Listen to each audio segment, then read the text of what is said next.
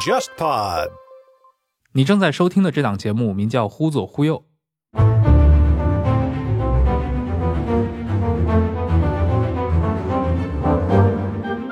这是一档兴趣广泛的文化沙龙类播客节目，试图为中文播客提供基于经验视角的话题和内容。欢迎你在微信或微博上搜索“忽左忽右”，你会看到一个名为“忽左忽右 Left Right” 的公众号。我会在每一期节目上线后，在公号上发布关于这期节目的延伸阅读材料，并与听众互动，期待你的参与。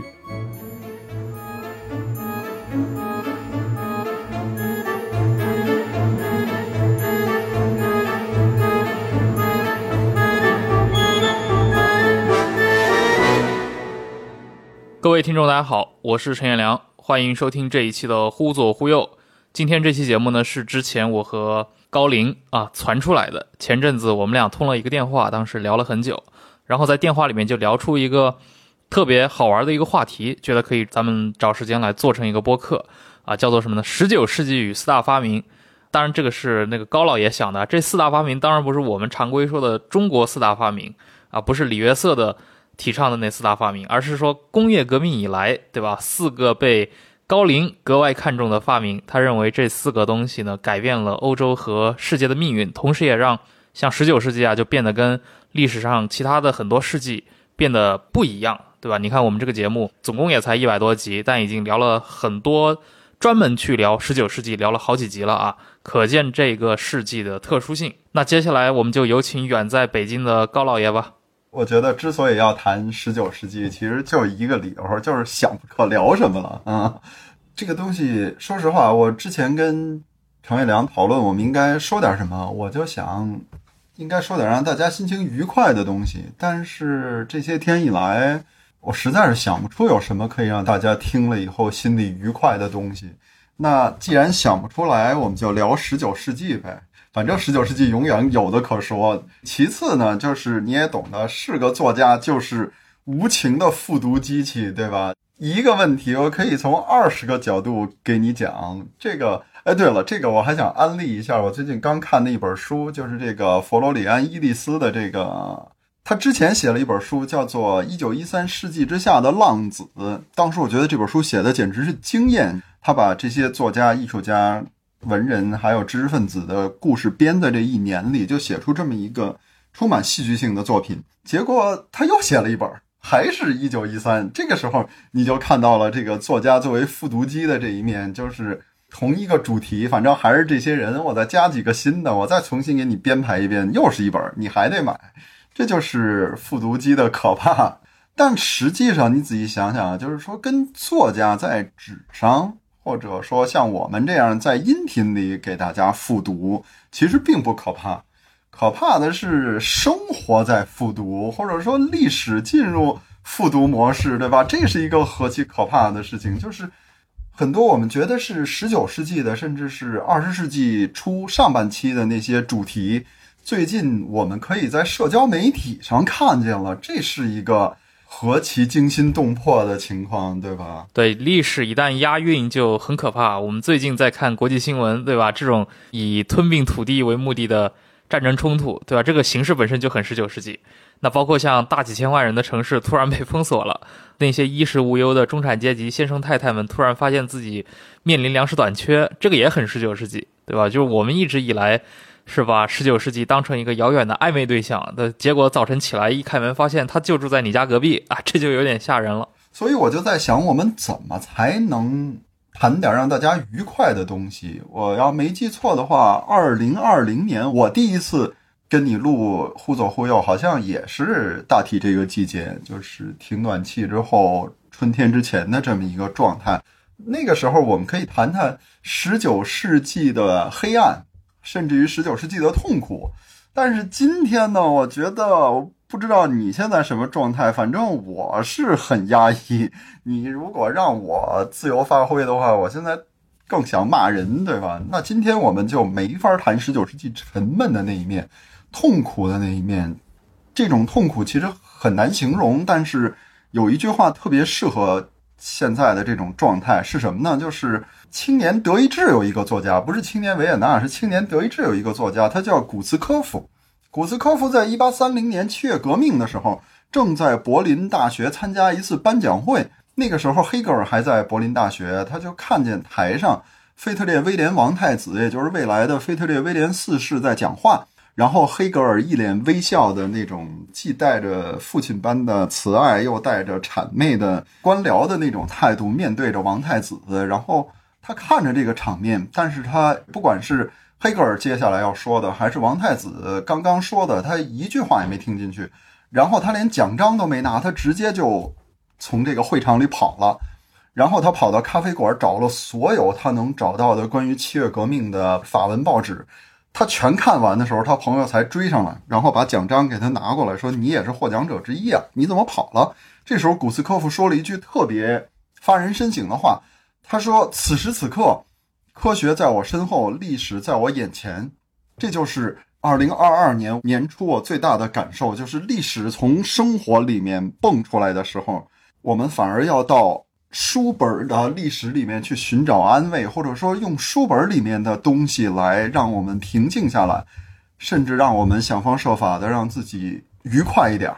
那十九世纪这个主题，我们上次说它很沉重，为什么呢？因为它是一个太漫长的过渡性的时代。对于十九世纪那一代人来说，十九世纪是一个介于过去。和未来之间的东西。如果你问梅特涅未来是什么，梅特涅就认为二十世纪就是未来。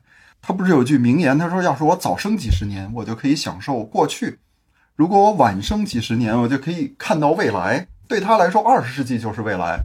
但是我们这些二十一世纪的人其实很清楚，二十世纪根本就不是什么未来，二十世纪依然是这个漫长的过渡的一部分。也就是说，如果我们把十九世纪看作是一个桥梁。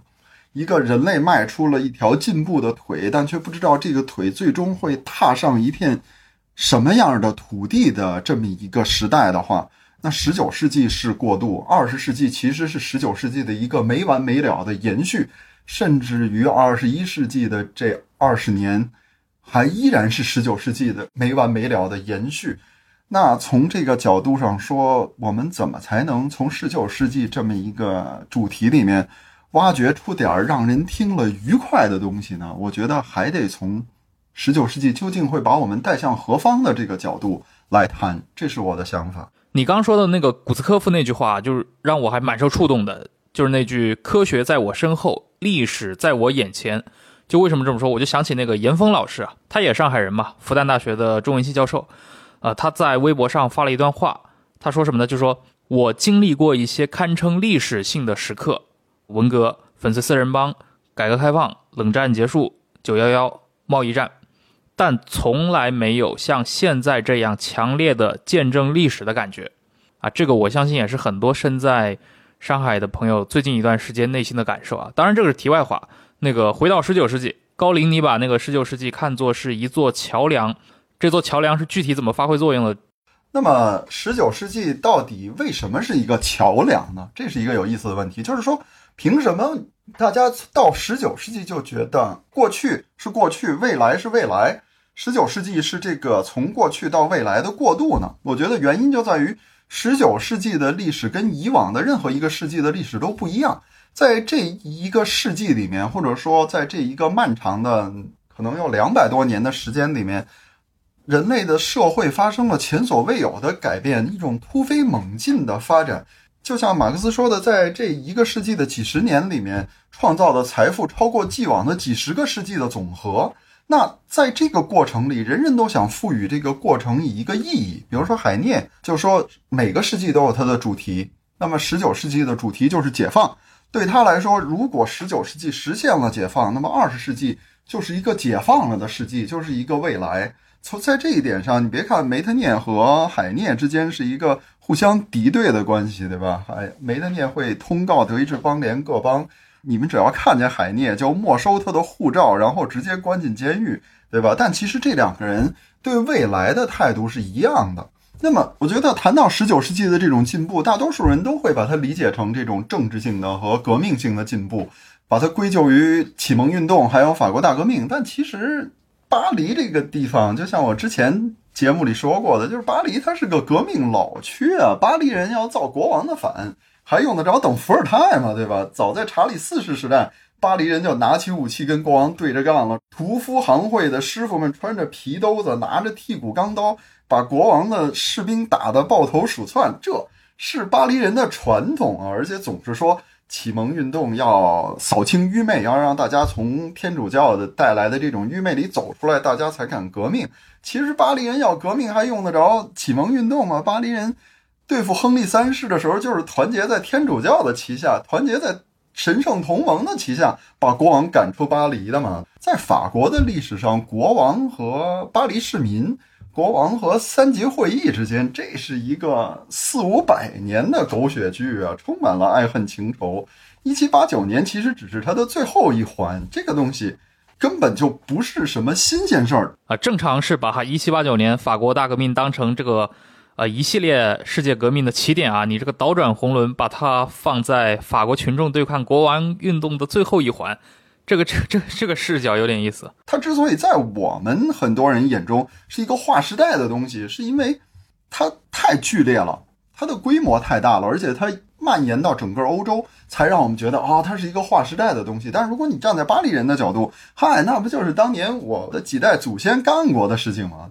所以说。十九世纪的这种突飞猛进，其实你应该换一个角度去观察，那就是它其实是社会进步和技术进步的一个副产品，尤其是十九世纪期间所发生的这些各种各样的变化。其实之前我就跟你说，我想说所谓的十九世纪四大发明，当然这个有点开玩笑，但确实有四种东西深远的改变了十九世纪。从这里面，我们甚至可以看到十九世纪这个进步，或者说十九世纪所迈开的这条腿，它到底会把我们带向何方，会落在一个什么样的土地上，就可以通过这四个发明来看。我们首先看迫使大家迈开腿的那两种发明，这两种东西其实大家都特别熟悉，就是火车和轮船。这两个东西的发明其实特别符合马克思主义，也特别符合古典政治经济学。在这儿，我还想安利一本书，就是《铁道之旅》。这书的作者就是一个典型的文化马克思主义者。就是当他对二十世纪的欧洲越来越感到彷徨，越来越感到绝望，不知道这个世界怎么不按照马克思主义的这种方向去前进的时候。他就回到了马克思主义的经典主题，然后他选择的研究对象是什么呢？就是铁路、蒸汽机车和铁路这个东西，几乎是经典到不能再经典的一个马克思主义主题。你想想看啊，就是它是先有需求，然后还有技术积累，然后当这个需求陡然间上涨的时候，大家就万众创新。你想想，就是马这个东西，英国在十八世纪就开始往外卖煤。就是英国是一个非常奇妙的地方，它的地底下不是煤就是铁，尤其是苏格兰有特别丰富的煤矿，然后它又是个岛国，它守着海，只要把煤挖出来运到港口就可以卖，于是英国就有特别繁荣的采煤业。到十八世纪，英国的国会就说，如果没有新的矿藏被发明，那么英格兰和不列颠所依靠的这种繁荣的采煤业是不可持续的。结果怎么样呢？在十九世纪初的这几十年里面，英国的采煤业又翻了好几倍，甚至于加了一个零，就是因为大家发现，在浅层的这个矿藏下面是更好、更丰富、更富的富矿。就是说，你表层已经很不错了，但是如果你再往下挖，你会发现更好的矿藏。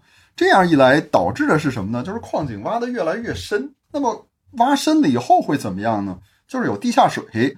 这水要是一出来，就会把矿井给淹掉。那怎么办呢？就得给矿井排水。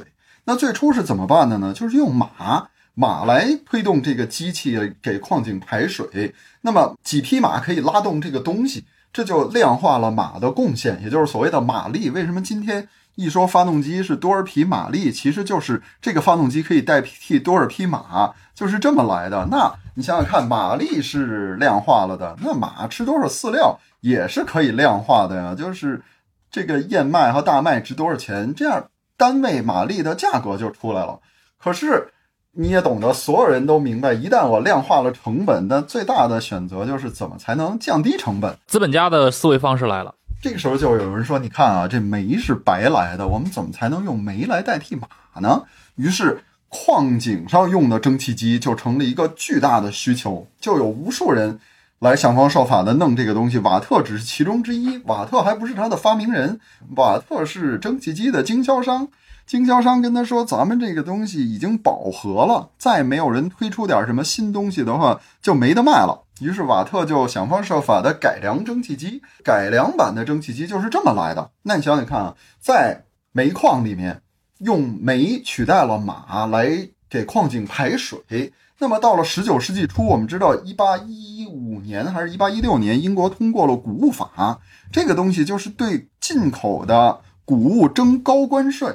那这个意味着什么呢？就是给马吃的这些饲料价格陡涨。那在这个情况下，给矿井排水过去是用马的，能能用蒸汽机取代。那把煤挖出来以后，从矿坑到地面也是用马拖的，从地面到港口还是用马拖的。为了方便马拉这个矿车，我还铺了铁轨。也就是说，铁轨是现成的，矿车是现成的。现在单位马力的饲料涨了，那我就遇到问题了。我有这个钱，你们谁能把给矿井排水的那玩意儿给我搬过来拉矿车呀？这就是蒸汽机车的需求。这个东西提出来了以后，就是大家想方设法的去解决。同样的，你想想看，轮船也是这个道理。轮船还跟蒸汽机车不太一样，就是轮船它其实是具体的人的需求。就是拿破仑想渡过英吉利海峡去入侵英国，但是法国舰队又干不过英国人。这时候，拿破仑就想，怎么才能渡过英吉利海峡呢？然后就有个美国人跟他说：“你看，为什么法国人干不过英国？是因为，是因为法国舰队数量少，技术又差。但是呢，你没发现英国军舰要想出海，要想作战，想来阻拦你，它是需要风力的，因为大家用的都是帆船。”如果我给你造一种船，不用帆呢，没有风你也可以跑呢，那你就可以找一个没有风的天气，直接渡过英吉利海峡。这两个都是非常明确的需求。那么为了满足这个需求，就有人万众创新，然后总有一个人会拿出一个可以商业化的解决方案。这玩意儿就是蒸汽机车和轮船。这两个东西一旦发明出来，就改变了十九世纪的历史。十九世纪的历史，如果要打个比方，其实就像那种上弦的铁皮青蛙。在这两个东西发明以前，它其实和人类既往的那几十个世纪的历史没有什么太大的区别。人类过去按什么速度发展，十九世纪它就还按什么速度发展。但是这两个东西发明以后，你会发现它就就像那个青蛙被上紧了阀条，然后就在地上疯狂的蹦。十九世纪就是这样的，这两个东西发明以后。整个十九世纪的历史就跟上满了弦一样，疯狂的向前发展。它最大的一个表现是什么呢？就是它首先改变的是欧洲的面貌。欧洲的面貌这个东西，如果你让一个一六四八年的德意志农民穿越到一八四八年，这已经两百年了。当然，对他来说，德意志有什么变化吗？光看空间和环境还有建筑，他感受不到任何变化。你给他一张地图。他一看，他也觉不出有任何变化，就是邦变少了一点。其实没有别的任何变化，该有的还都有。普鲁士是变大了，但奥地利还那个模样。奥地利无非损失了一个西里西亚，然后遍布普鲁士和德意志的这些小邦，虽然在数量上已经大幅度减少，但还是那个模样。意大利也是如此，大家都还是那个小邦林立的状态。那一八四八年以后呢？你再观察一下，你就会发现。德意志和中欧整个变化了，从一八五九年意大利王国建立到一八六六年北德意志联邦建立，再到一八七零年意大利王国夺取罗马，一八七一年德意志帝国建立，这么短的时间里面，整个中欧的地图就改写了。这个东西在十九世纪的人眼中也是一个奇迹般的变化。当时的人给这个东西还起了个名儿，叫做“欧洲地理大变动”，这就跟地壳变化一样，直接改变了欧洲的面貌。那是什么让欧洲在这么短的时间里发生这么剧烈的变化呢？一八四八年革命当然是它的一个原因。那一八四八年革命又是怎么来的呢？如果要解释这个，那大多数人都会说啊，一八四八年的德意志革命，那不就是一个从法国输入性的革命吗？二月份法国革命，三月份德意志就火红一片，这个是成立的。可是你想想看，一八三零年法国也革命了呀。就是我刚才说的那个历史在我眼前，那是一八三零年七月革命啊。当时古斯科夫觉得德意志可能也要，对吧？火红一片，但结果德意志什么反应也没有。为什么一八三零年什么也没有，但一八四八年德意志就燃烧成一片了呢？原因就在于，在一八三零年代，德意志进入到了铁路时代，铁路进入到德意志，这个东西就改变了德意志人的生活。所以德国也算是被铁路的发明直接改变最明显的一个国家了。你想想，德意志人的生活到铁路发明以前，其实它和中世纪没太大区别。一个人的生活方式，这有一句特别生动的话，就是你清早出发，随便选一个方向，不管东南西北，徒步走，大概到午后这个状态的时候，你就走到了你一生所能活动的范围的尽头。这么小的一个范围，如果每个人的生活范围都是这么小的话，那国家就很大呀，对吧？就是比如尚武堡利珀这个国家，尚武堡利珀这个也太小众了，就是听众朋友们不用困惑，反正知道这是个面积很小的德意志邦国就行。这个小侯国好像经常也被拿出来开涮。而且你会发现，十九世纪的德意志人都喜欢这个国家，从海涅到普鲁士画漫画的都喜欢拿尚武堡利珀开心，就是。画漫画的是在说什么呢？是说尚武堡利珀这个国家想对人收过境的关税，然后那个他画了一个农民驾着大车，然后他就跟那个官员说：“说大人，你要找我收关税吗？”那个人说：“对呀。”他说：“可是你仔细看看，我的马已经出了尚武堡利珀了。”然后那个官员说：“对。”他说：“你再看我的大车还没进尚武堡利珀呢。”言下之意，尚堡利珀有多大呢？就是我驾车人屁股下面这一块是尚堡利珀，你凭什么找我收税呢？就是这样。那海涅还有一个更缺德的话，就是海涅是怎么评论尚堡利珀的呢？尚堡利珀的首都叫做皮克堡，然后他就引用了一句话，就是丹东在一七九三年的时候，他的朋友跟他说：“你快跑吧，你快跑吧，国民工会要要你的命，罗伯斯比尔要判你死刑。”这个时候，丹东说了一句特别英雄的话，他说：“我能跑到哪儿去呢？我又不能把法国粘在我的靴子底上带走，意思就是我不能把我的祖国背在身上带走，那我就索性死了。”这个时候，海涅这个缺德鬼就修改了丹东这句话，他说：“谁说不能把祖国粘在靴子底上带走？我雨天走过皮克堡，至少带走这国家一半的领土。”哈哈，就是这样，就是这种缺德鬼都喜欢拿尚武堡利珀开心。但其实你要看看地图，你会发现，尚武堡利珀在德意志邦联的地图上还是能看到的。这说明它是一个大国。这比起比如说罗伊斯新加系和旧加系这种国家来说，它还是一个大国呢。凡是能在地图上找到的，就虽然那一块上写不全它的名字，只能写缩写，但好歹它是有一块的。这一块土地对于一个一生活动范围仅限于从早晨到中午的这种人来说，它就是足够的，不需要更多的国家。那什么情况下这种国家就变得变态了呢？就是因为人的移动速度变快了。你想想看，在火车发明以前，人类的。长距离旅行，我们不谈百米赛跑，对吧？以前有个朋友就是这么跟我抬杠的。我说，人类历史上面的最快行动速度就是十英里每小时，超过十英里以上是做不到的。然后他就说：“你这就是胡说，你一看你就没没百米赛跑过。”我说：“我说我说，对我说的不准确，应该叫人类的长距离旅行最快时速就是十英里。那你想想看。”十英里的速度之下，小邦林立是件痛苦的事情吗？你像，确实每个历史书都会说，一个英国商人如果想去莱比锡买羊毛，再把它运到汉堡、运到英国的话，这之间要交十次税，而且还要用十种不同的货币。乍看起来是一个很痛苦的事情，但其实呢，这段距离在那个时代要走十几天、二十天，你在二十天的时间里面换十次钱，交十次。关税其实这不算什么痛苦的事情，只有一种情况下，这东西才变得不可容忍。那是什么呢？就是你的行动速度突然变快，你开始坐火车了，从莱比锡到汉堡，可能一天时间你要停下来十次，交十次税。这个时候，这个东西就不可容忍了。你想想是不是这样？像尚武堡利珀这样的国家所导致的这种小邦林立的德意志的现状。因为火车的诞生而变得不可忍受了，那一旦这个东西变得不可忍受，政府就要首先加以调整。你你收十次税，你你十次都把我的火车拦下来，谁能容忍？那怎么办？大国就会让小国做出一些让步，这是什么？这就是德意志关税同盟。因为有了德意志关税同盟，所以你只要上车的时候交一次关税，下车的时候交一次关税就可以了。这个钱普鲁士收来以后，再跟绍姆堡、利珀这样的小宝贝儿们去分。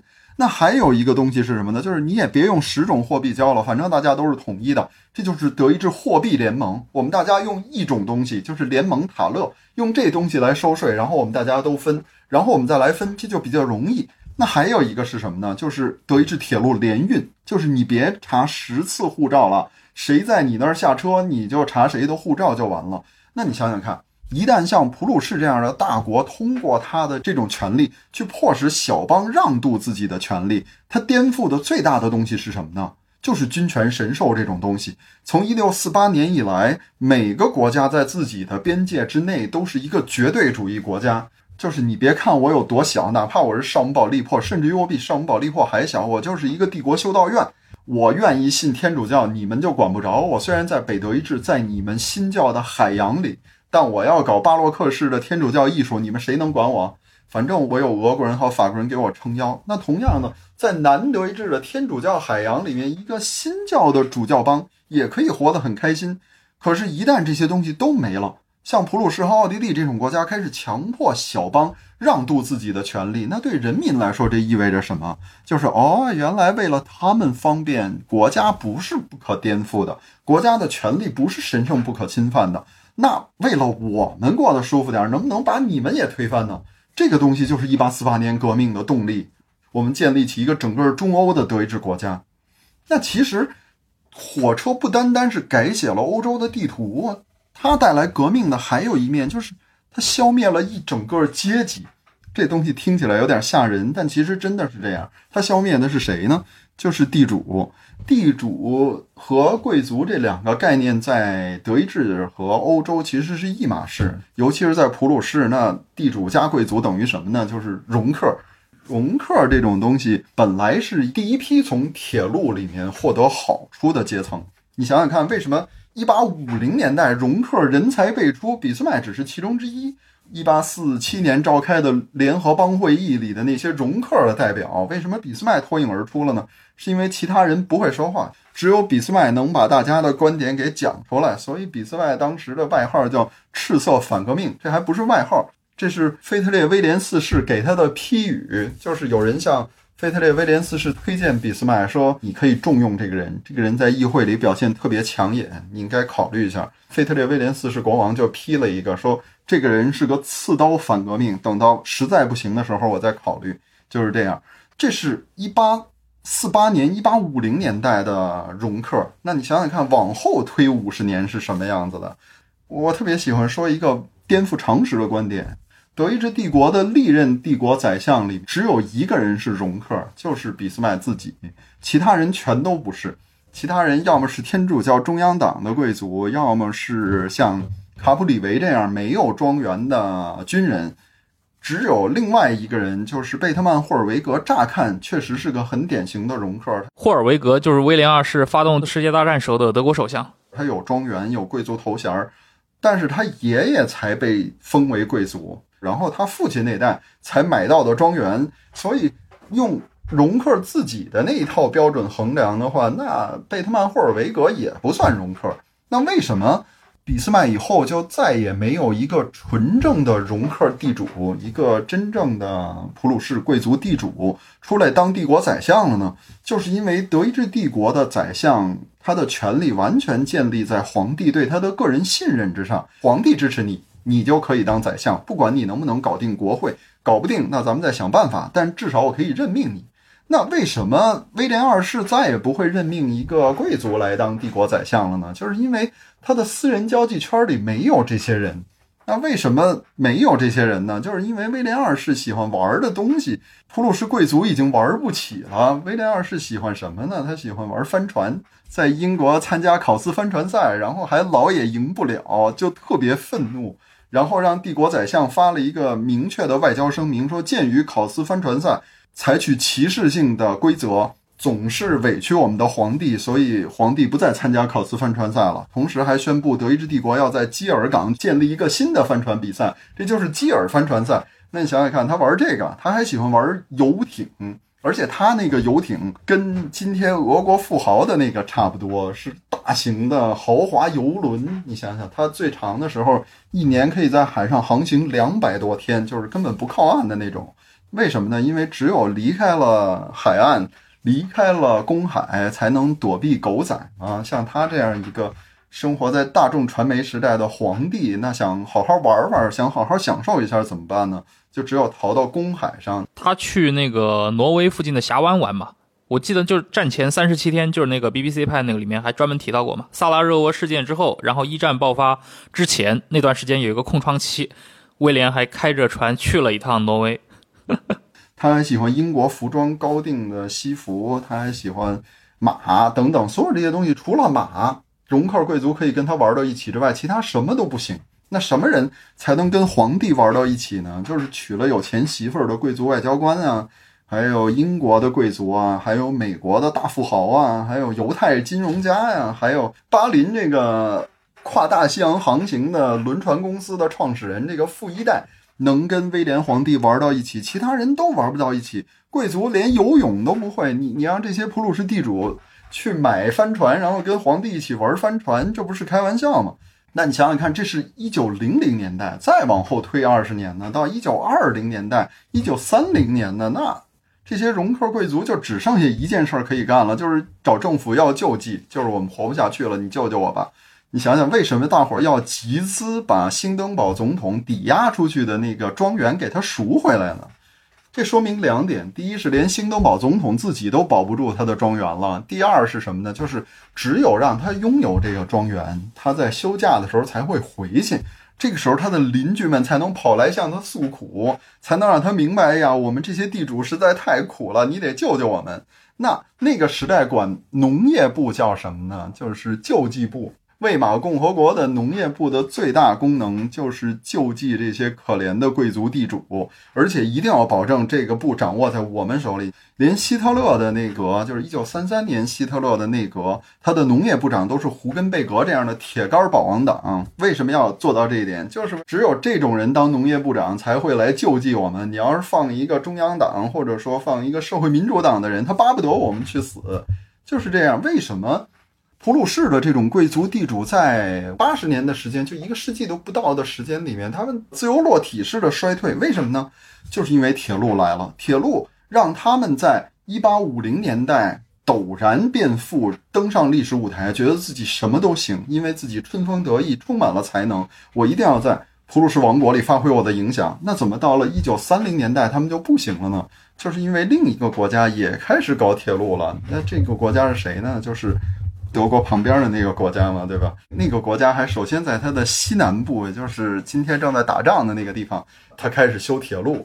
这个俄国的铁路是一个非常有意思的故事，有机会可以展开讲一讲。就是它是几件事儿放在一起的。修铁路本身是一件事儿，废除农奴制是一件事儿。伴随着废除农奴制，你是要给农民提供一些土地的，这种土地改革是一件事儿。为了把乌克兰产的粮食通过黑海给卖掉，你就需要让这些农民住到铁路边上，这样他们收来的粮食才能快速的运到火车站，通过铁路把它运走。那这叫干什么呢？就是类似于后来我们搞的那种变自然村为行政村的这种手段，只是更强硬，让斯托雷平来搞，就是把农民都迁到铁路两边来，你们种地爱在哪儿种在哪儿种，但是一定要住在铁路边上。这样才方便你们收粮食的时候把它卖给我们，我们再通过铁路运走。这些东西贯穿了十九世纪后半期最后那二三十年的俄罗斯的历史。你想想看，那个时代的铁路对帝国来说，既是它最大的官营产业，也是它最时髦的一个产业。这个产业是需要技术门槛的，是要智能搞测绘、懂机械、懂维护的。你还要懂运营，你还能搞时刻表，你还会会用数学计算，这些东西都是需要才能的，而且也都不是传统的贵族能搞的。需要的其实是那种所谓的技术官僚。在安娜·卡列尼娜里面，当安娜的丈夫就是那个特别沉闷、特别无聊的老公卡列宁，想给他的兄弟找个职位的时候，他找的是什么职位呢？像他这么一个高官，他一言九鼎的部门是哪儿呢？就是铁路。那你想想看，这什么意思？就是他很可能卡列宁自己就是一个从铁路升上来的高级官员。那你再想想他的那个个人形象，就是非常沉闷的、非常无聊的。但是又特别客观性，为什么？就是因为他是搞技术的嘛，从那儿升上来。再比如说，那个铁腕的首相斯托雷平也是这样啊。斯托雷平还给皇帝陛下留下了深刻的印象，就是亚历山大三世心情非常不好，命令御车全速回彼得堡，我不想在这个鬼地方待了。这个时候，斯托雷平跑来当着皇后、皇太子，皇太子就是未来的尼古拉二世，说你不能让御车用这个速度走，因为你那个车厢。为了提高舒适性，减少震动和噪音，已经把这个轴距变得特别大。如果你让火车用这个速度行驶的话，是要出问题的。然后亚历山大三世说：“你给我滚，我就让他按这个速度走。”然后斯托雷平就走了。当天晚上这车就出轨了。你想想看，把皇帝砸在底下，当然皇帝没死，但是没死的皇帝是怎么回忆斯托雷平的呢？对他来说，斯托雷平这是一个什么样的人？这简直是个未卜先知的人呢。就算亚历山大三世自己不这么看，他媳妇儿也是会这么看的，因为当时皇后也在场。所以在尼古拉二世这个当时还是孩子的人，还有他母亲皇太后眼中，这斯托雷平绝对是有水平的，对吧？如果要选一个人当帝国宰相，当然就是斯托雷平。当俄国用铁路把乌克兰的粮食给运出来的时候，他往哪儿运啊？那离俄国最近的当然就是德国了，对吧？那。他不冲击普鲁士的地主，他冲击谁呢？同样的，这个东西除了铁路之外，还有一个东西就是轮船。这个我刚才没怎么说，因为在改变德意志的版图方面，确实轮船发挥不了什么作用。但是在摧毁地主这方面，轮船可真是发挥了巨大的作用。当然，它不是摧毁普鲁士的地主，它是摧毁英国的地主。为什么轮船这么可怕？是因为这些轮船行驶在大西洋上。而在大西洋的那一边，那是什么？那是北美殖民地。殖民地这个地方，我特别喜欢说殖民地的内卷。为什么呢？就是殖民地这地方，你不管种什么，其实你都运不过大西洋。就是你种粮食，好啊，你那个粮食用帆船运过大西洋的时候，早就变质了。那玩意儿你卖不到英国，那你能卖点什么呢？也就是卖点棉花呀、烟叶儿这些东西，还有就是 coco 啊这些，就这些保质期长的东西，你是可以运过大西洋的。但是凡是粮食就运不过大西洋，那结果是什么呢？结果就是这些粮食在美洲殖民地特别不值钱。殖民地这种食物上的内卷有一个特别标志性的东西，就是牛排。牛排这种东西，你仔细想想，你就会发现它是典型的殖民地食物。牛这个东西，在所有的传统文明，不管是中国还是印度，还是欧洲，还是日本，它都是重要的农田劳动力。在没有拖拉机和威利斯吉普之前，大家要想耕地，要么靠马，要么靠牛。那谁舍得吃它呢？这么多人都等着吃饭呢，有一头牛，你干嘛不多耕点地，种点粮食呢？反正能赚钱。那同样的，这牛天天拉犁的话，它一身腱子肉，它能好吃吗？所以要想把这一身腱子肉的牛给做的能吃，其实只有一种办法，就是炖着吃。炖时间长了，它就软了，你就可以嚼得动了。你要把这种耕地的牛用做牛排那种办法，呲啦呲啦炸两下，然后放在烤箱里烤会儿，你就拿出来吃，那后果是很凄惨的。你想想，那什么地方才会吃牛呢？第一是要舍得吃，就是我没那么多地需要种，反正种出来也卖不了钱。其次是什么呢？就是我这牛还好吃才行。那怎么才能让牛好吃呢？就是牛不干活。那同样的还得让它吃得好，又不干活又吃得好。古饲牛肉就是这么出来的。古饲牛肉这玩意儿，只有殖民地才能搞得出来。就是反正这粮食我也卖不出去，也没人来买，我就拿它喂牛。我拿粮食喂牛，然后这牛还不干活，这个时候才能出现未来这种雪花牛肉的前身或者先河。然后这东西你还卖不出去，就是我拿粮食养出古饲牛，我也不知道卖给谁好，那就怎么办？我自己吃，我自己吃我就犯不着像欧洲人那么做，我就炸一下我就吃。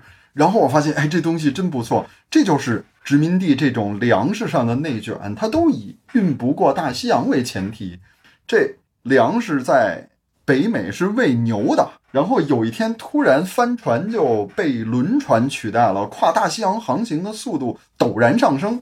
这个时候，粮食可以被运过来了。你英国的地主要怎么跟这些北美喂牛的粮食竞争呢？对吧？你在这种东西面前，你跟他说：“哎，我产的这小麦口感好，你再好你也没法跟人家比价格呀。那边是卖多少就赚多少啊，那怎么办？”这个时候，欧洲地主其实就想出了一个办法来应对这玩意儿，那就是我不再种粮食了，就是我这粮食不卖给你了，反正这么便宜，我拿它养牛、养羊，我也做畜牧了。反正你牛和羊还过不了大西洋，但是没过多久，轮船的速度又上来了。这个时候，美洲的牛也过来了。然后英国人发现太可怕了，就是我刚开始搞古寺，你那边已经有古寺的传统了，这是一个何其可怕的事情！而且有些国家专门搞牛肉啊，就是巴西这种国家，它在十九世纪就以出口牛肉著称。到十九世纪末，它往欧洲卖牛，然后从匈牙利买小麦吃。他都能赚钱，你想想看，这对英国地主来说是一个何其可怕的东西。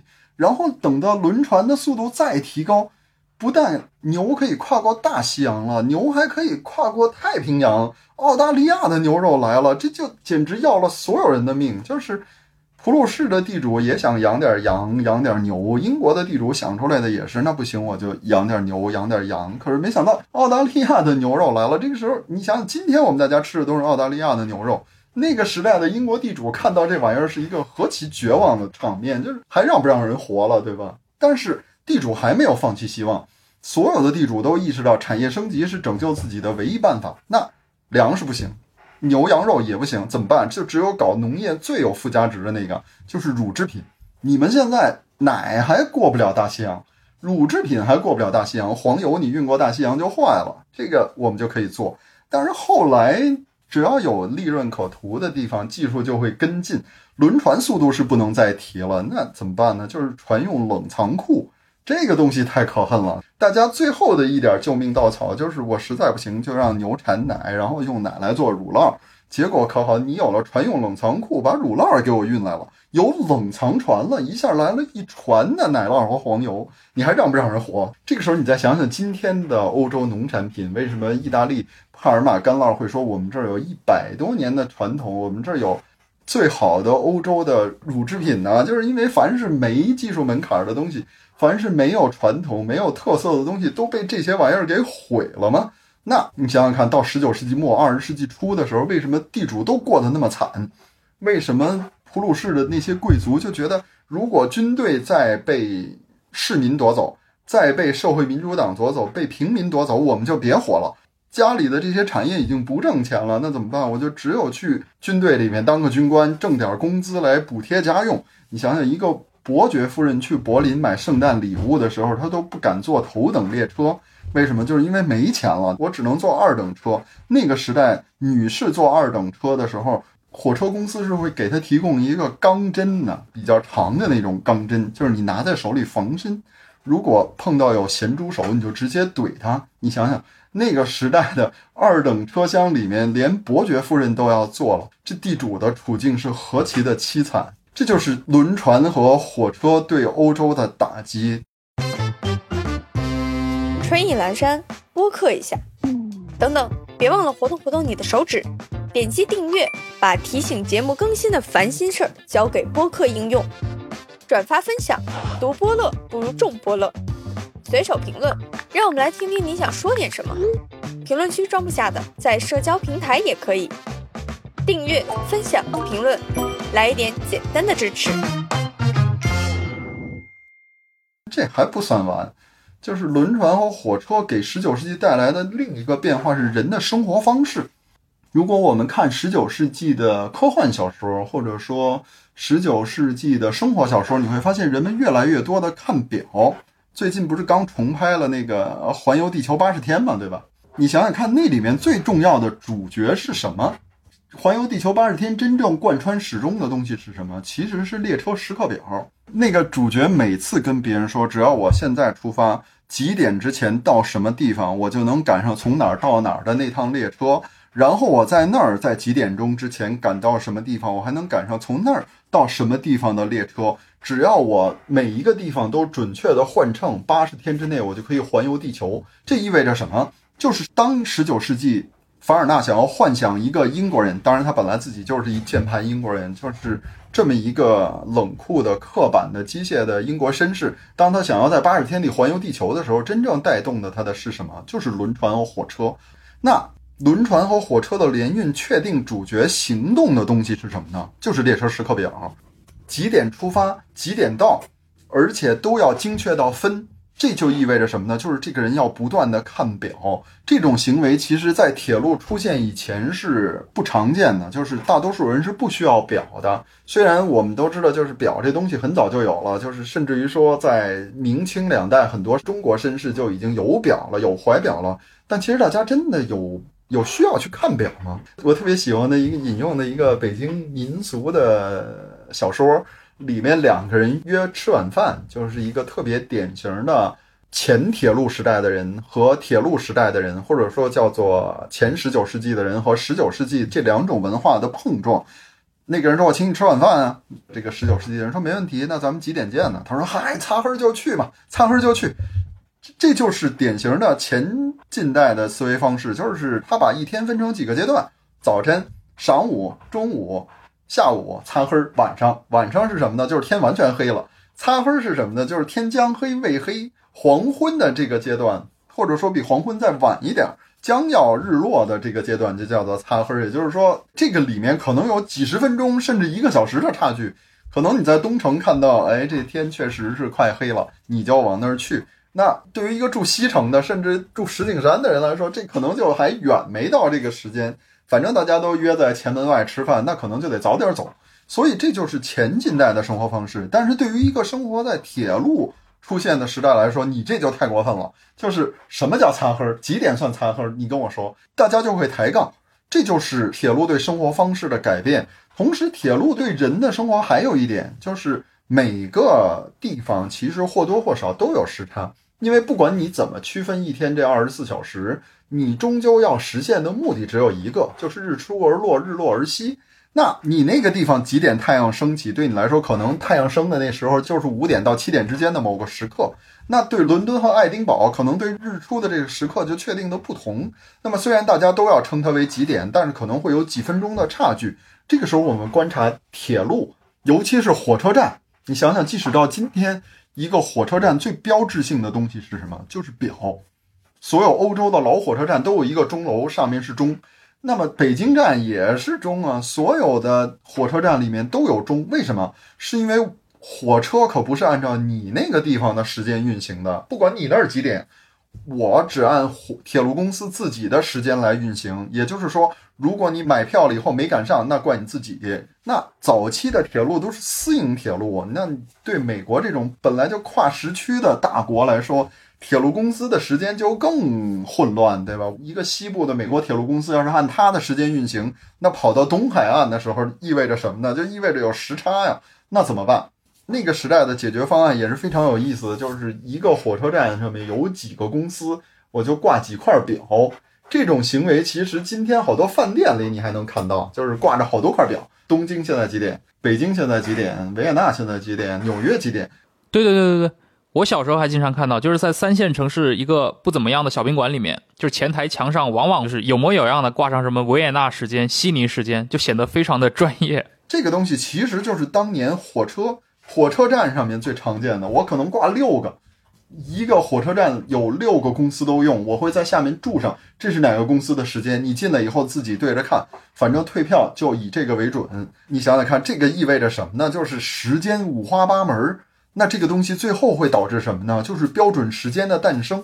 就是今天我们大家用的所有时间，其实都是格林尼治时间，只不过我们根据时区的不同进行调整。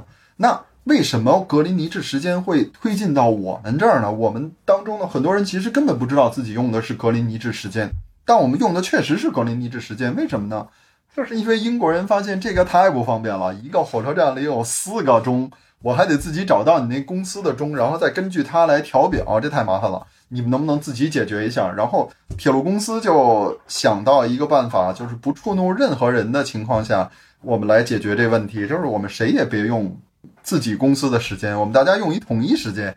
我们用海军用的时间，海军是需要时间的，因为它需要精度仪。那怎么办呢？它海军就用格林尼治时间。那我们大家用海军的时间，所以英国的公司用了海军的时间。那你想想看，英国可不是只有不列颠那点地方，它还意味着印度、加拿大就会跟进。那全世界的轮船为了跟铁路保持一致，就也会跟进。这客观上就把全世界的时间都统一在格林尼治时间了。这就是。统一时间的诞生，也就是说，我们今天大家开始关心几点见，这是铁路的原因。那决定了你这个地方是几点的，还是铁路的原因。但铁路对十九世纪的影响还没完，铁路其实还有一个重大的影响，就是民族主义这个东西，我从来没见有人谈过，但是确实我在很多地方都说过，就是民族主义是铁路的一个副产品。你想想看。在人类以时速十英里的速度移动的时候，它其实是很难意识到人和人之间的差距的。反正交通工具都是一样的，就是驿站，就是马车，公共马车，就是你看十八世纪小说和电影里那种，比如说一男一女私奔，大家坐的那种，底下全是人，上面全是行李的那种驿车，这玩意儿大家都是同路人，你只要问一下就知道了。旁边人会坐到什么地方，然后在这个过程里头，大家会聊天、会瞌睡、会吵架，甚至可能打一架，甚至于一男一女在这儿擦出火花都是有可能的。歌德从法兰克福去罗马走了好几个月，你透过跟你同路的那些意大利人，你早就感受到了罗马的这种生活方式、这种风土人情，你可能连意大利语都会了。你到了那儿都可以用意大利语跟跟当地的人讨价还价了，你还会觉得这个地方跟法兰克福有什么不一样吗？等你回到法兰克福，这又是几个月的时间。然后当你的邻居问：“哎，那你觉得罗马怎么样？”你肯定会说：“我觉得其实意大利人跟我们差不多。”就是每个地方的人其实都差不多，只要你有足够的时间去了解他、去认识他，你就会发现其实人都差不多。那什么时候人就没有这个时间了呢？就没有机会再去认识不同的文明、不同的地方的人跟我是一样的了呢？就是火车和轮船，因为时间大幅度缩短，从法兰克福到罗马过去要几个月，现在可能只要几天。比如维多利亚女王就经常这么干，她去意大利旅游，然后就从佛罗伦萨坐火车一路到罗马去看自己的女儿和女婿，中间弗朗茨约瑟夫皇帝还会在萨尔茨堡见他一面。就这种行为，这个这么漫长的旅程旅行可能只要两三天就解决了。你哪儿有时间去学意大利语？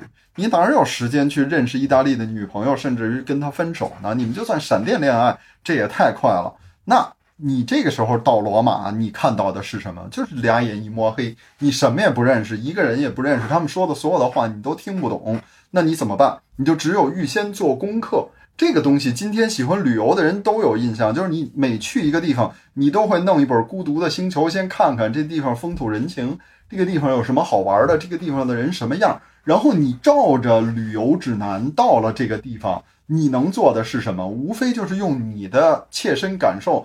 再去深化旅游指南上说的，旅游指南上说意大利人都热情奔放。你到了罗马，看见一个热情奔放的人，哎，他说的真对。那你想想看，这东西最后的结果是什么？就是大家越来越意识到不同地域的人和我之间的差距。你想想是不是这个道理？而十九世纪其实对于这种世界性的旅游指南还不太多。那有什么呢？就是民族志博物馆，就在埃菲尔铁塔对面，特罗卡德罗宫。后来改建了之后，依然是民族志博物馆。这跟英国的水晶宫一个性质啊。法国人为了1867年世界博览会造的嘛。那个地方为什么不招人待见呢？是因为它不但有标本、有画，它还有些活物，所以里面的空气就特别恶劣，所以很多巴黎的绅士不喜欢进去。但是，一旦你进去了，你就会深感震撼。毕加索就是这样，毕加索进了一次特罗卡多罗的那个民族志博物馆。然后就被这里面所展示的那种充满了原始情调的艺术品给震撼了。那还有一个受到更大震撼的人是谁呢？就是高更。高更到那儿看了以后，发现啊，这个就是艺术的未来啊！然后他就跑到塔希提岛去，真的实践了。有好多人都说，高更真的在塔希提岛上面找到了他的梦想吗？其实没有，他只是在那儿找到了民族志博物馆而已。你想想。这就是高更跑到塔希提，跟我们拿着孤独的星球跑到布拉格，其实是一个道理。所有这些东西好的一面是什么呢？就是人类的见识越来越广，但是它还有恶劣的一面，那是什么呢？就是每个人都开始觉得自己跟别人不一样，这是天经地义的。就是欧洲人觉得我是法国人，他是德国人，我是浪漫的，我是多愁善感的，我是喜欢谈恋爱的，他就是刻板的。其实你们俩就隔着一条国境线，甚至阿尔萨斯洛林。那地方虽然讲法讲德语，但他们很多人内心深处都觉得自己是法国人。但就这样，他都会觉得我们就隔一条边界，但我们就是不一样。这就是民族主义的诞生，就是两个国家的人通过地图就会觉得对方跟自己不一样，因为铁路再把孤独的星球，再把旅游指南的所有刻板印象直接塞进每一个人的眼睛里。那这个东西如果透过轮船。变成殖民者来到殖民地意味着什么呢？就真的是那种十九世纪的人会相信我是文明的民族啊，我要教化这些野蛮人啊，教化的使命啊。一个英国旅行者，他会在尼罗河上航行的时候，看着那个埃及人建造的巨大的神庙，然后正常人都会深感震撼啊。结果他也深感震撼，但是他的评论是什么呢？野蛮人造的东西都是这么大而无当，就是凡尔纳梦想当中的。那种刻板的、冷酷的、还毒舌的英国人就是这么诞生的，因为他已经没有对每一个人的生活、每一个民族的文化的深入的认识了，他就是这种浮光掠影的东西。旅游指南上跟我说，野蛮人造的东西都是大而无当的，然后我跑到尼罗河上看着这个宏伟的神庙，我就敢直接说这个东西大而无当。实际上，你如果没看过旅行指南，你就会觉得这个东西真是震撼，真是伟大。古代的人可以造出这样的东西了。可是，一旦你看了这玩意儿，你的殖民者的傲慢就来了。这东西就是野蛮人的大而无当。这就是铁路和轮船对十九世纪的人类的改变。它不但改变了人的对自己的认识，也改变了人对别人的认识。它还改变了欧洲的阶层，改变了欧洲的国境，改变了欧洲人的生活方式。所有这些东西。都被它改变了。这个时候，你就能理解十九世纪那种剧烈的变化了。为什么我说十九世纪的革命虽然非常吸引眼球，但它其实是这种技术进步的副产品。这个东西深远地改变了人的生活，把整个欧洲进入到推进到一个疯狂向前飞奔的状态，让整个欧洲人感受到一种站不稳脚的这种感受。在这种感受里面，不管是皇帝，还是人民，还是革命者，不管是革命者还是革命对象，每一个人都在疯狂的想要做点什么。为什么？就是因为世界正在快速的旋转，这就是十九世纪那一系列的革命战争的根本原因。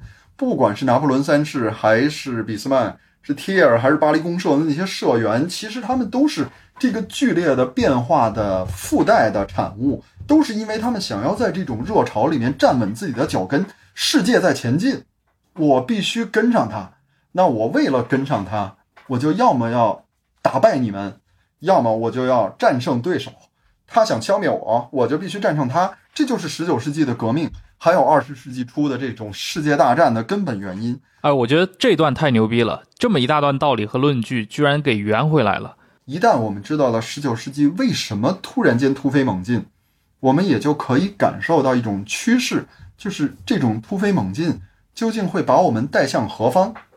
历史这个东西，我特别喜欢嘲笑所谓的历史的预见未来，对吧？就是几何般的精准预测未来。历史是不可预测的，这一点但凡看过一点波普尔的理论，都都可以理解。就是历史它的现象是不重复的。嗯，卡尔波普《历史决定论的贫困》。从来没有两个完一模一样的历史事件存在，那也就无法验证，也就没法证伪。所以历史当然不是科学。但是批评波普尔的人，就是雷蒙·阿隆，他就说过，波普尔混淆了两个概念，一个是历史的概念，就是只要发生了 A，就一定会有 B，这是历史里面的概念，这是历史的规律。但其实还有一种东西叫做体现在历史里的规律。比如说很简单，历史书上说挨一枪会死，你说这是历史的规律吗？这当然不是历史的规律，这是生理学的规律。但是历史里面不断的验证了这一点。那同样的，当我们说历史在十九世纪突然加快了脚步，它在向着某一个方向飞奔的时候，那它究竟会向哪个方向飞奔呢？你说这叫预测历史吗？其实不是，我们只是揭示了我们究竟站在一片什么样的土地上，我们在一个什么样的趋势里，我们透过它确实是可以看到未来大概是会向哪个方向演进的。我还得把那句话说上，就是技术在改变世界，那么人的生活、文化、民族、国家都跟着这个趋势跑。那只要观察一下，我们就可以知道最后这个趋势会把我们带到什么地方。那怎么观察这个趋势呢？其实就是我们要说的四大发明里的另外两样，就是汽车和自行车。哎，终于等到了四大发明里的后两个，这两个东西。我之前安利的那个《铁道之旅》的作者都没提过，为什么呢？就是因为这两个东西都特别不符合马克思主义。就这玩意儿不但不符合马克思主义，它还特别不符合古典经济学。就是这玩意儿简直就是匪夷所思。就像达尔文说的，鸭嘴兽这个东西是最罪恶的一种生物，就是它应该是被制造出来的才好呢，否则它就会颠覆我的整个规律。就是这玩意儿，就是汽车和自行车这两种东西。从根本上就不符合古典经济学，为什么呢？就是它真的没有需求，没有对自行车的需求，也没有人想要汽车，鬼才需要这玩意儿。你仔细观察一下它这东西的发明过程，你就明白了。就是谁发明的自行车呢？是巴登大公国的一个森林官。他为什么要发明自行车呢？其实他没想发明自行车，他只是要运木头而已。这树被砍倒了，我要把它运走，我又没有马，怎么办呢？我就给木头装轮子。我给木头装上轮子不就好拖了吗？它不就自己不就变成马车了吗？正常人就是装上四个轮子或者装俩轮子，对吧？就并排装两个轮子这就行了。但这哥们儿不，哥们儿喜欢搞点发明创造，就是四个可以，仨行不行啊？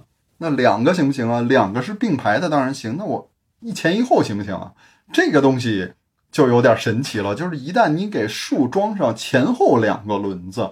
他就颠覆了一个基本的常识，就是你需要三个点才能让这个东西平稳。但是这哥们儿在测试的过程中发现，当你让树从一斜坡特别陡的斜坡快速冲下去的时候，前后两个轮子居然可以不倒。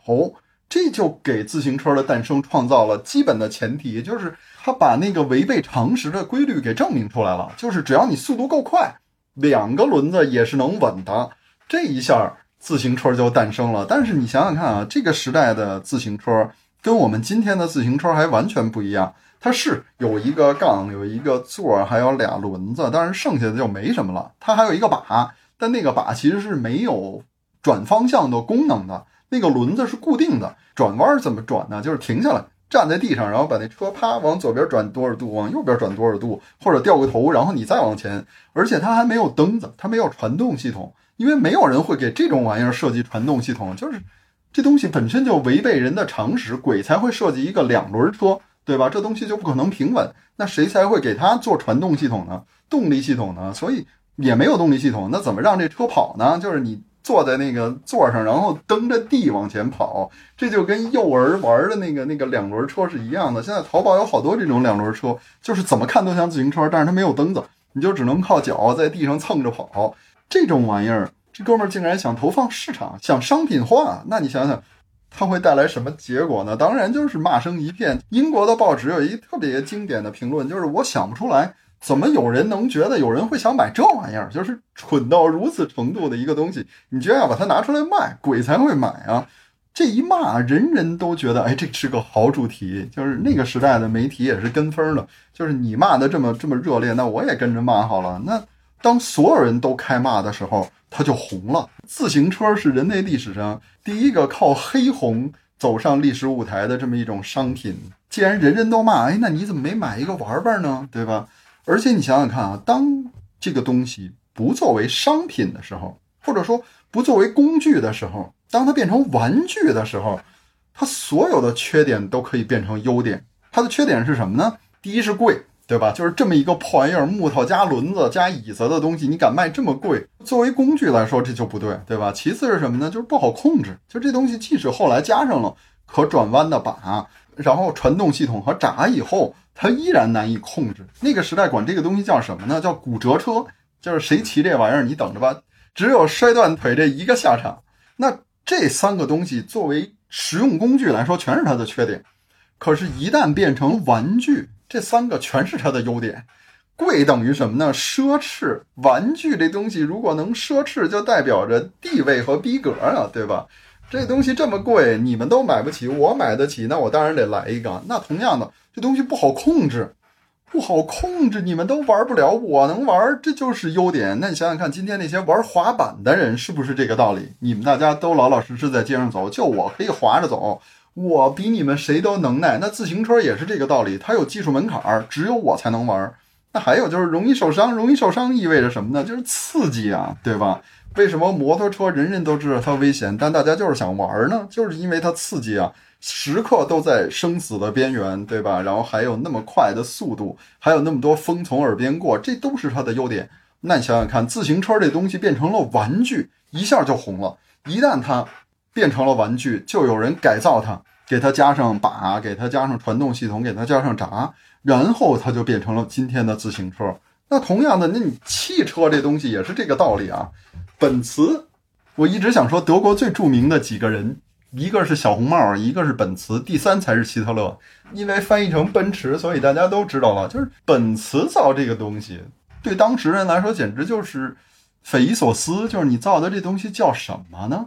但是你今天的人看见本茨造的那个东西的话，人人都知道它叫什么呀？那不就是三蹦子嘛，对吧？十九世纪人人都不知道三蹦子该干什么用，今天的人则人人都知道三蹦子该干什么用。但结论则完全不同。今天三蹦子是一种我买不起汽车的代替品，或者说我买不起电动车，或者说没有电动车之前的替代品。但在十九世纪，大家发现的是什么呢？就是哎，这么古怪的一个东西，一个椅子加上仨轮子，再加一方向盘，居然能跑！哎，这是个奇妙的玩意儿，这不就跟骑木马一样吗？那我们开着它可以跑，这是一个很拉风的行为啊！尤其是在巴黎，你要是看那个电影《斯万的爱情》的后面，就是在斯万老年的时代，巴黎也开始有这些玩意儿了。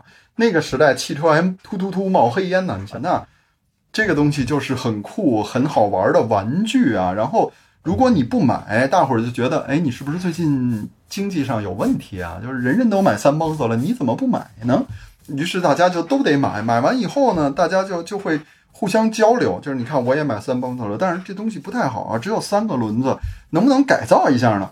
这个时候，汽车就开始发展了。就是一旦它变成玩具，这个时候，你看，十九世纪。汽车就成了一种富二代的身份象征，就比如说那个著名的摄影家，就是那个亨利·拉蒂格，比如说他最常被引用的那个十九世纪的那个象征的那张照片，他就是汽车，就是拉力赛里面汽车快速冲过都已经扭曲了的那么一张照片。还有他自己的标志性的肖像，也是他开汽车戴着那种飞行眼镜的那种照片，就是汽车对那个时代的有闲阶层来说是一种身份的象征。你没有，就说明你有问题。你要么是思想上太保守，你要么就是财务上有问题。那为了证明你没问题，你就得买。那你想想看，拉蒂格是法国排名第十五的有钱人的儿子，是一个阔少。那威廉二世是德意志帝国最大的阔少和富二代啊，对吧？他也喜欢汽车。威廉二世还组织了德国最早的汽车俱乐部，还搞了汽车大奖赛。而且我最近在陆大鹏老师的微博上还发现，威廉二世竟然不是。柏林第一辆车的拥有者，毕竟他出生的比较晚。柏林的零零一号车牌是属于另一个人的，然后皇帝就跟这个人商量说：“你能不能把这个车牌让给我呀？我作为皇帝想拥有柏林第一号的车牌。”结果那人说没门儿，就是这么。然后皇帝居然就拿他没有办法，这也是一个很有意思的梗。这个可以有机会让陆大鹏老师来讲，就是。十九世纪这两个发明，自行车和三蹦子，或者说自行车和汽车，其实它意味着十九世纪这种进步的一个不为人所注意的方向，那就是个性、自我。最不为人知的东西就是自我。在十九世纪，人的生活被这种新的交通工具，还有催生这种新的交通工具的近代机械化大生产所改变。在这种生活里面，人的生活变得空前的整齐划一，阴性、阳性，今天是我们每个人生活里面必不可少的东西。凭什么那个东西变个色儿就会决定我的命运？就是因为十九世纪出现了一个正常人的标准，人第一次可以量化了。一个人的血脂什么样，血糖什么样，一个人的心理什么样，人的思维方式什么样，都有了标准。这个标准是怎么来的？其实就是工厂决定的。你只要能跟上工厂的节奏，我们早晨七点，晚上七点，一周工作六天，七七六工作制，这是德意志帝国的劳动法，跟九九六只差两个小时，就是这样。只要你能跟上七七六的工作的步伐。完成你的工作量，你就是一个正常人。那如果你跟不上这个节奏，你要么是生理上有问题，你要么是心理上有问题，那你就去查。然后大家就逐渐积累出了各行各业各种指标的正常值。只要你的血糖高于这个程度，你就跟不上这个工作节奏；只要你的血糖低于这个节奏，你叫低血糖，你也跟不上这个节奏。你只有在这个值之内，你才能跟上七七六工作制的脚步，你才能成为一个正常人。同样的，你别人都七点钟到工厂，就你八点才醒，为什么？你为什么晚上睡不着？你是不是有问题？想想看，心理学是怎么开始研究人的内心世界的？就是要保证你能跟上工厂的需求。这就是人的整齐划一，人变成机器了，而且还是最便宜的那个机器。像摩登时代里的那个人，那个没完没了的拧螺丝的人，在流水线上的那个人，他才是最便宜的那个，他才是那个最没有价值的劳动力，他是可以忽略、可代换的。那机器反而比他要贵得多。这就是人的自我的被消灭。人只有被消灭了自我，成为一个各项都符合正常值的劳动力，他才是一个合格的劳动力。同样的，不单单人作为劳动力要整齐划一，你作为消费者也要整齐划一。怎么说？你想想看，今天的广告，但凡上过广告课的都会告诉你，最简单的广告方式是什么？就是生活方式。你是现代生活的一份子，你就应该买这个。你是中产阶级，你就应该买这个；你是一个职业女性，就应该买这个；你是成功白领，你就应该拥有这个。什么叫你值得拥有？就是这个身份的你应该拥有。如果你没有，你就有问题。这就是广告的一个潜台词，就是人人都有，怎么你没有呢？你就得去买。在我们这个时代，有多少这样的看不见摸不着但却存在的规则？那为什么要这么去规训人呢？去让人变成整齐划一的消费品呢？就是因为机械化大生产创造出了成百上千万一模一样的东西。今天我跑到 4S 店，那那销售会跟我说：“哎呀，大哥，你真有个性，你不买五系，你也不买七系，你想要看看六系，但六系没有了呀。现在我们是八系了，一百多万，你看看吧。你想买八系就是你的个性，可是你想想看，八系年产多少辆？凭什么？”你想跟十几万人拥有同样的产品，就是你的个性呢？为什么这些东西会变成你的个性？就是因为近代机械化大生产需要你用这种整齐划一的玩意儿来彰显你所谓的个性。这个时候，我们再来看自行车和汽车，你就会发现它的独特之处。尤其是汽车这个东西，它代表着所有这些规训，无论是让你成为整齐划一的消费者，还是整齐划一的劳动力之外的一种东西，那就是自由和自我。汽车和蒸汽机车还有轮船的最大区别在哪里？就是自由。在轮船、火车和后来发明的飞机上，你就是个货物，你被塞在这里面，你跟所有的货物一样，老实待着，不许乱跑乱动。而在汽车上呢，它就有一个你在任何一个公共交通里都找不到的东西，就叫自由。为什么这么多人都一定要买汽车？比如在上海，一个牌子是要拍卖的呀，对吧？花那么多钱，你首先买一个牌子，但是那好歹你可以买呀。在北京，你是要摇号的呀，而且中奖率都快赶上双色球了。也就是说，你坚持买双色球和坚持摇号。不一定哪个先中啊，对吧？但就是这样，大家还想买车，为什么？固然它是身份的象征，它是某种生活方式的象征，在这方面你是被规训的，但它也意味着另一个东西，就是一段属于你自己的时间，还有你想去哪儿去哪儿，想在哪儿停就在哪儿停。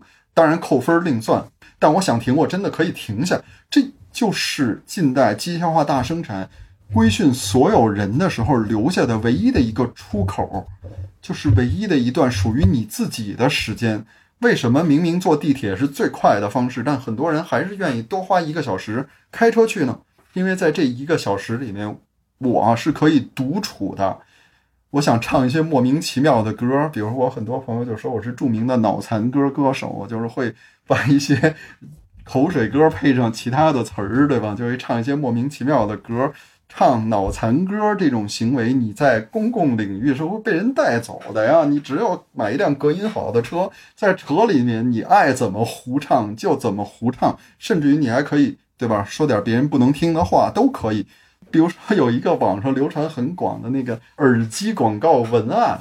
就是那个，我印象特别深，不用看我都能背下来。就是你今年四十，你的工作不上不下，你的老板看不起你，新来的人更看你不顺眼，你的老婆也不爱你，你的孩子根本就不拿你当回事儿，你到家还得给他检查作业。你现在到家了，你把车停在地下停车场，熄了火，你坐在车里没动，那种安静让你想哭，这就是降噪耳机的效果。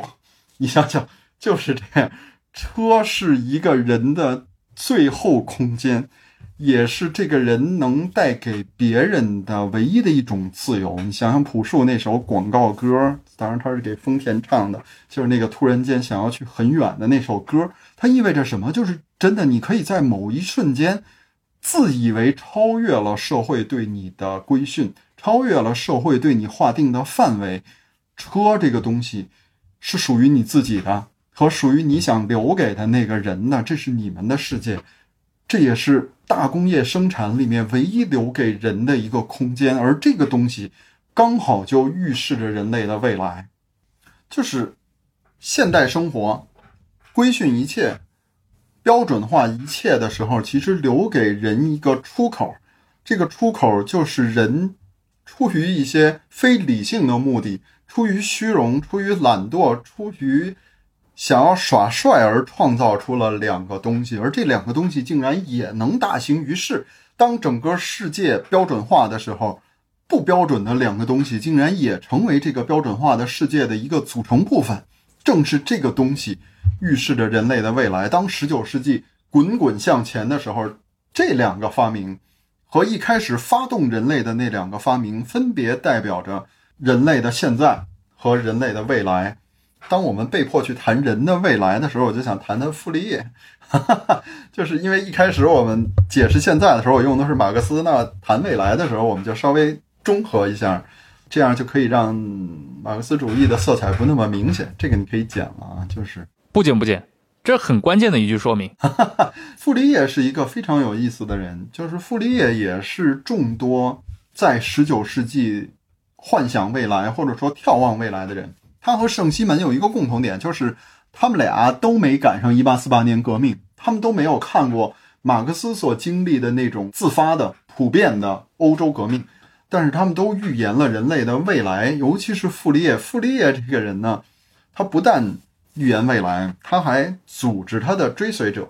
他的这种观点后来变成了一种类似于兄弟会式的这么一个组织。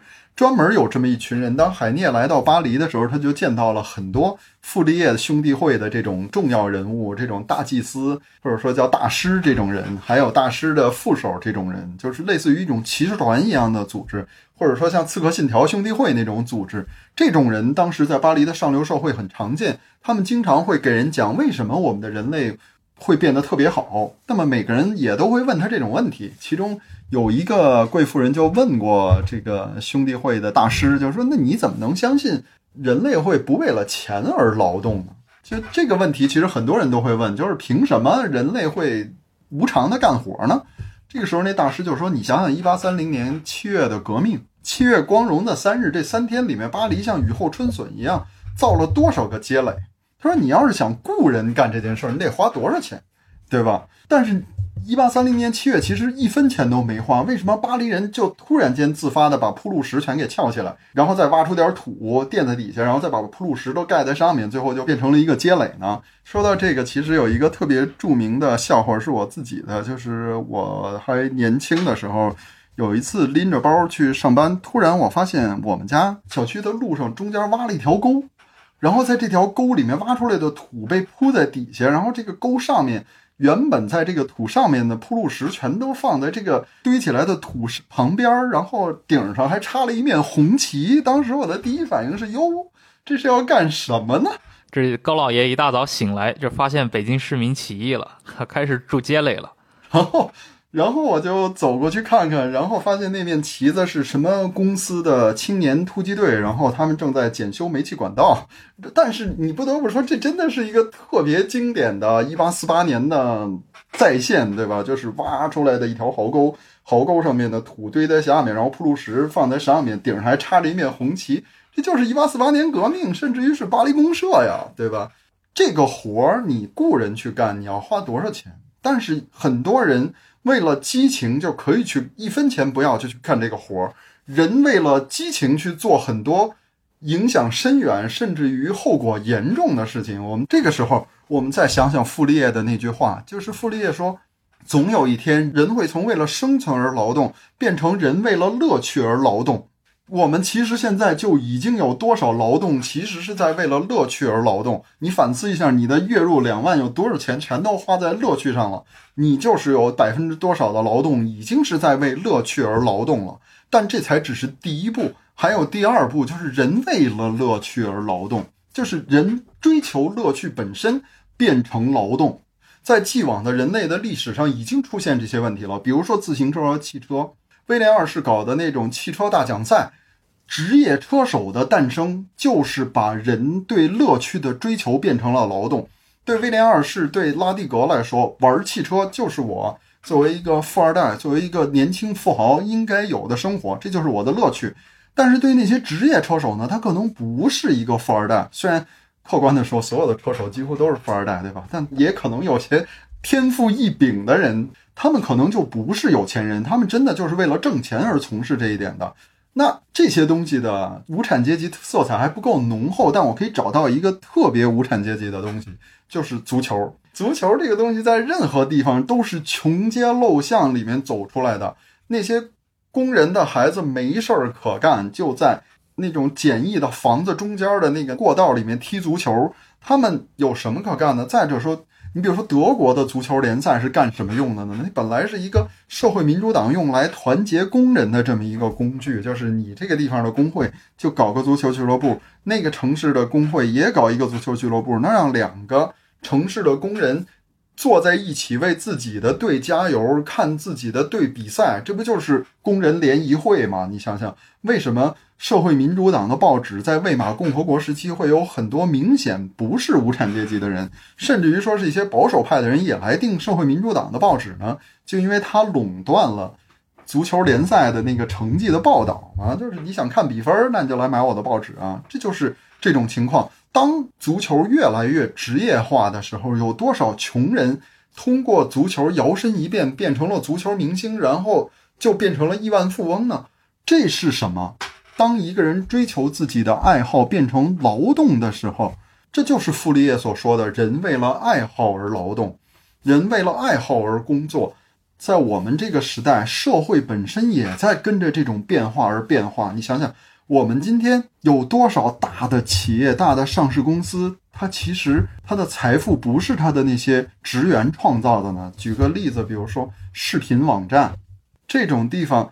固然它都需要码农，需要维护，甚至需要内容的制作方，但真正让它产生价值，让它的价值产生差距的是什么？是它的用户，是它的观众，是那些不断在刷视频的人，是那些用手机外放看电视剧的人，在创造这些公司的市值，让不同的视频网站拉开它的差距，靠的就是这些用户。